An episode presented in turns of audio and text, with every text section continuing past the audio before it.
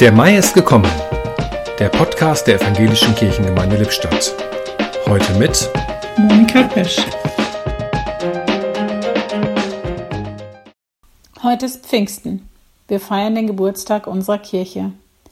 Fast 2000 Jahre wird sie, die alte Dame.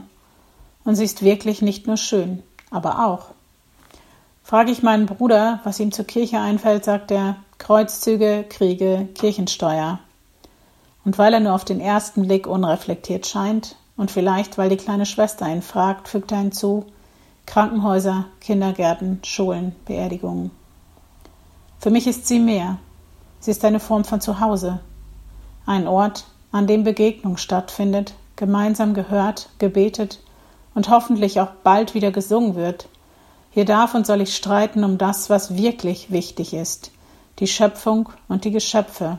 Was brauchen sie und was ist meine Aufgabe dabei? Im chinesischen Bergland, im gefühlt letzten Winkel dieser Erde, war ich mit meinen Schülern auf Klassenfahrt. Ich habe ihnen gesagt, dass es von ihnen abhängt, welches Bild von Deutschland die Menschen dort haben werden.